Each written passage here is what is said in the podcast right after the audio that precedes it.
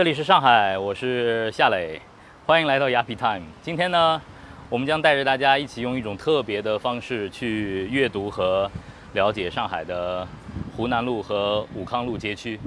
呃，在我的心里啊，这个街区是全上海最美的一条慢跑的线路，超过滨江没有之一。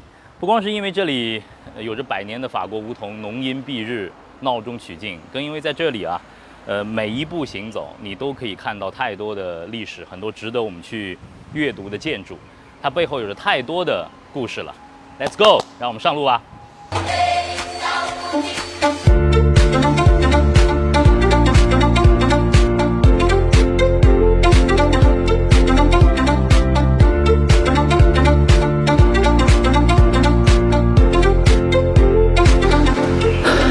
在湖南路武康路街区。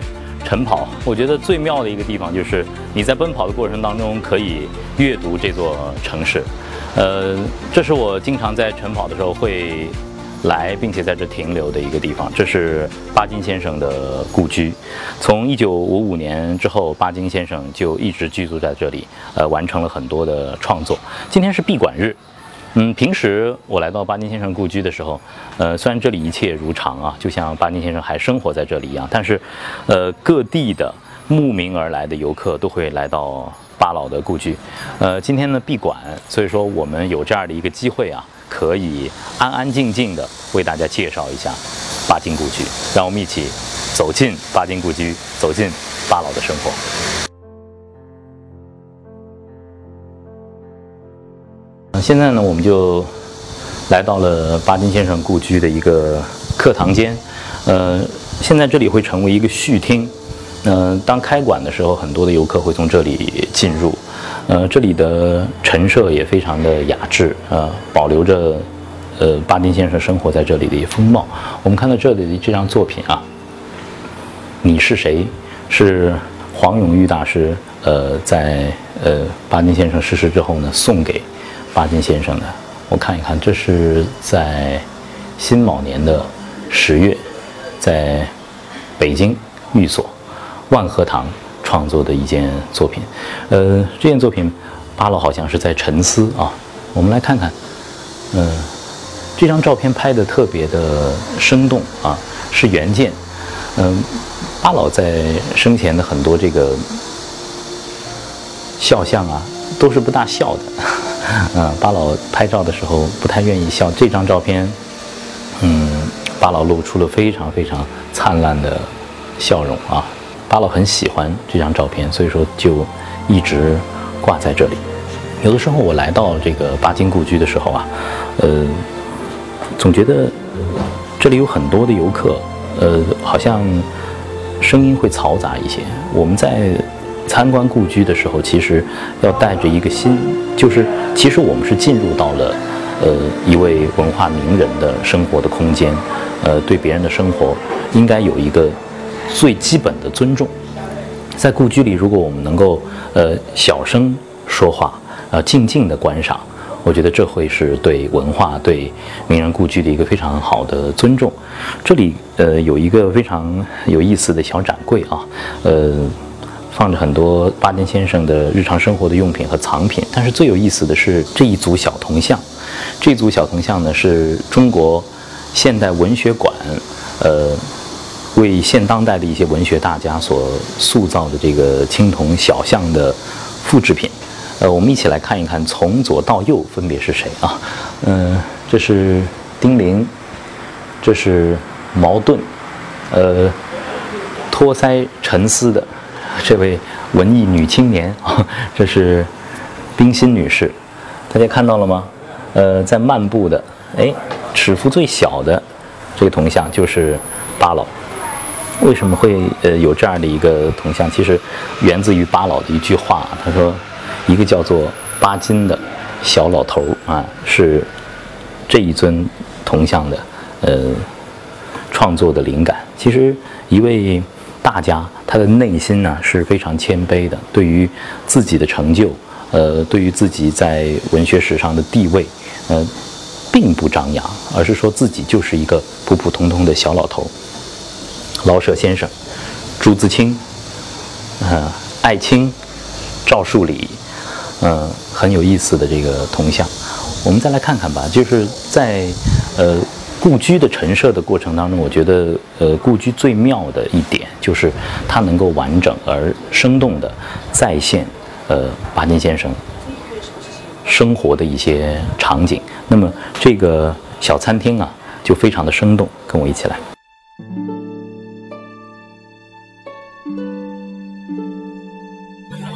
一张餐桌，呃，餐边柜和一架钢琴，好像一家人还会围坐在这里，呃，其乐融融的吃饭。呃，在钢琴上放着巴老生前的生活的照片，呃，巴老、萧山女士。其实这些浓浓的这种呃生活的场景啊，是很动人的，是很动人的。我在世界各地。呃，走进了一些名人故居，包括呃法兰克福的哥特故居，包括英国的莎士比亚故居，还有俄罗斯的普希金的故居。在故居的陈设当中，越能够呃完整的有很多的原件文物去复现，呃文学家生前的这种生活状态，是最佳的一种陈设的方式。那么，这也对其实每一位进入到名人故居的观众啊，提出了更高的。的一个要求，我们一方面要对所有的展品文物保有一个最基本的尊重，同时呢，在这些细心的阅读当中，我们也要细心去体会建筑背后的很多的故事。呃，今天在走读湖南路、武康路的过程当中，我能够有这样的一份幸运啊，能够走进巴老的客厅，我觉得是呃雅痞 time 的一份幸运。这个客厅完整的、生动的再现了嗯巴老生前的生活的场景。曾经在这个客厅里，真的是谈笑有鸿儒，往来无白丁啊。呃，巴金故居的陈设特别值得骄傲的一点，就是它保留了巴老生前的呃生活的风貌。包括这些书籍的陈设，边柜里的每一件的呃艺术品，都是巴老和家人呃从各地呃选择自己喜欢的。这张桌子巴老会在这里创作，巴老有的时候累了也会看一看电视。像这样的一个尺度空间的这样的一个合围，呃，完完全全的保留了主人生前的呃生活的一些细节。大家看看墙上的这幅画，芦苇摇曳啊，三只。白鹭啊，在湿地中嬉戏。这是林风眠先生的作品。我们可以看到，就是在巴金先生的客厅的陈设过程当中，一切都非常非常的素雅而简单，但是呃，这里的生活却是非常的优雅而有含量的。谈笑有鸿儒，在这里有太多的文学大家、中外的记者在这里聚会交谈。巴金先生藏书颇丰，这里只是呃很小的一部分，在二楼还有巴金先生生活和藏书的地方。呃，可能很多朋友会问，那巴金先生在哪儿写作呢？在巴金先生的故居里头有一个地方，我要带大家细细的品读，跟我来。哇，今天我一身这个慢跑的服装啊，能够进入到这个空间，我觉得特别的棒。呃。巴老的故居啊，这个空间是阳光最充足的。那么巴老在晚年的时候呢，我我们都知道，就是其实老年人就更多的喜欢阳光，呃，喜欢温暖的地方。这个地方被巴老呢称作是太阳间啊，称作太阳间。这个地方我们来看一看，其实呃留下了太多的这个生活细节了。有巴老曾经用过的轮椅，而这张小桌大家看到了吗？那张照片就是巴老伏案写作的样子。呃，随想录的创作大部分是在这张小案上，呃完成的。呃，本身这个空间如果说是按照原来的这种呃保护建筑的陈设的话，它应该是一个开放式的空间，它是一个回廊。呃，按照以前的设计的话，那么现在把它封闭起来呢，是为了方便主人的一种生活起居，它变成了一个阳光房，而外面就是绿草如茵的一个花园。在这儿呢，也有很多，呃，巴金先生的藏书，在这里安静的待一会儿，我们可以感受到晚年的巴金是在什么样的一种状态下进行创作的。闹中取静的武康路，在呃不经意的转角，呃，大家就可以去遇到很多的故事啊。今天我们的雅痞 time 有幸走进巴金先生的故居，太多的历史的细节和巴老背后的故事，我们一起慢慢品读。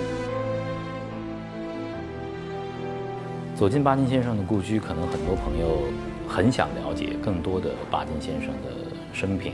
我想呢，在故居里头去了解，呃，一位文学家，了解他的生活，是最佳的一个场景。那么，在今天，巴金先生的故居对公众免费的开放啊，呃，也成为了一个全新的一个教育的一个平台。在这里，我们可以很生动地看到很多的展品，这是。巴金先生的人生足迹以及巴金先生重要的一些奖项和巴老的收藏，在不同的人生阶段，标志性的一些呃照片，定格了呃巴老从年轻一直到暮年的人生轨迹。嗯，这个展厅尺度宜人啊，很小，呃，它是呃在。故居当中辟出的一个特别的地方，目前呢，这是一个公共开放的区域，呃，人们可以合围在这里一起，呃，来了解很多历史。这是家，目前整理出来的在世界各地的不同的翻译的版本。巴金先生的《家春秋》啊，已经成为这个传世的名作了。呃，家在一九三三年五月的时候有了他的这个初印本。走在呃巴老故居的展厅，有的时候踩在这个老的木质的地板上，因为今天并没有游客。平时我来的时候，呃，这里会有一些人声喧哗。今天呃听到了地板这种吱吱呀呀的声音，能够呃安安静静的和巴老的这些生活的痕迹能够待一会儿，其实对我们来说是非常美妙的一个时刻。大家跟我一起来看一看啊。巴老是一位很有心的人，生活当中的很多的呃小物件啊，巴老喜欢康东西啊，就上海人说喜欢康东西。你看看，嗯，有这个巴老的墨镜啊，还有剃须刀，像这样的剃须刀啊，让我有很多的回忆。以前我的外公啊，也有这么一套剃须刀啊，和现在的剃须刀不同，但是呢，这个呃。剃须的感觉流程其实是一样的。这两个小小的展柜，呃，非常的重要。呃，一方面呢，有呃巴老啊这个生活当中的一些用品。你看，有这个上海的公共交通的月票，呃，还有老款的上海牌的手表，这萧山的手表。在这个展柜前，嗯，虽然它很小。在角落里，我会呃久久的停留。呃，在我平时来到巴金先生故居的时候，我也会看到很多的这个参观者啊，在这个展柜前有很多的交流。嗯，这展现的是文革期间呃巴金先生的一些呃家庭的档案和你看当时的这个批斗的材料。嗯，这份报告写的很动人呐，是巴金先生为自己的太太。呃，萧山申请医疗费用的一份报告，而在这里啊，嗯，有一个小小的纸条，巴老说，在文革期间我并未挨过打，他却挨了北京来的红卫兵的铜头皮带，留在他左眼上的黑眼圈，好几天以后才退尽，啊？一个丈夫看到自己的呃妻子啊受到迫害，我想当时巴老那种心情是。可想而知的，在一九六八年，巴老还在电视上被公开的批斗，那样的一个呃癫狂的岁月，可能是对于现在的中国的年轻人来说，它已经是一段尘封的历史了。但是，呃，历史停留在那里，是需要我们以史为鉴，以史为镜的。呃，巴老写下了这样的一句话：不让历史的悲剧重演。这是。巴老这样的一位文学大家，一位历史的老人，留给后世的警句。呃，今天对雅痞他们来说是特别的一天，在湖南路和武康路奔跑行走，我们遇到巴金故居，走进巴金的生活。在巴金故居的院落当中，我们看到一棵巨大的玉兰树。这是一九五五年，呃，巴老迁居到这里，呃，亲手栽种下来的。我们刚才在展厅当中还看到了巴老和自己的夫人萧山女士的合影，背景就是这株玉兰树。那，巴老已经离开了我们，但是巴老的精神财富。和他的生活印记，还留在了这幢故居当中。会有太多的新一代的年轻人走进这里，走进这里就会遇见巴金，会从巴金先生的浩瀚的、丰富的文化的养料当中汲取成长的养分，像这棵玉兰树一样，一直静静地待在这里，茁壮的成长。呃，另外呢，我也向大家再推荐一下我们的雅皮 time 的公众号。呃，在微信当中进入到公众号，点击右上角的加号，输入雅痞 time，你会看到一个戴帽子的人，他就是我。呃，通过我们的公众号呢，您可以定期，可以说是每周都看到我们最新推送的视频和音频的节目。而喜马拉雅 FM 呢，是雅痞 time 的音频的独家发布平台。我们希望在公众号当中遇见你，和你有更美好的相遇。我们不见不散。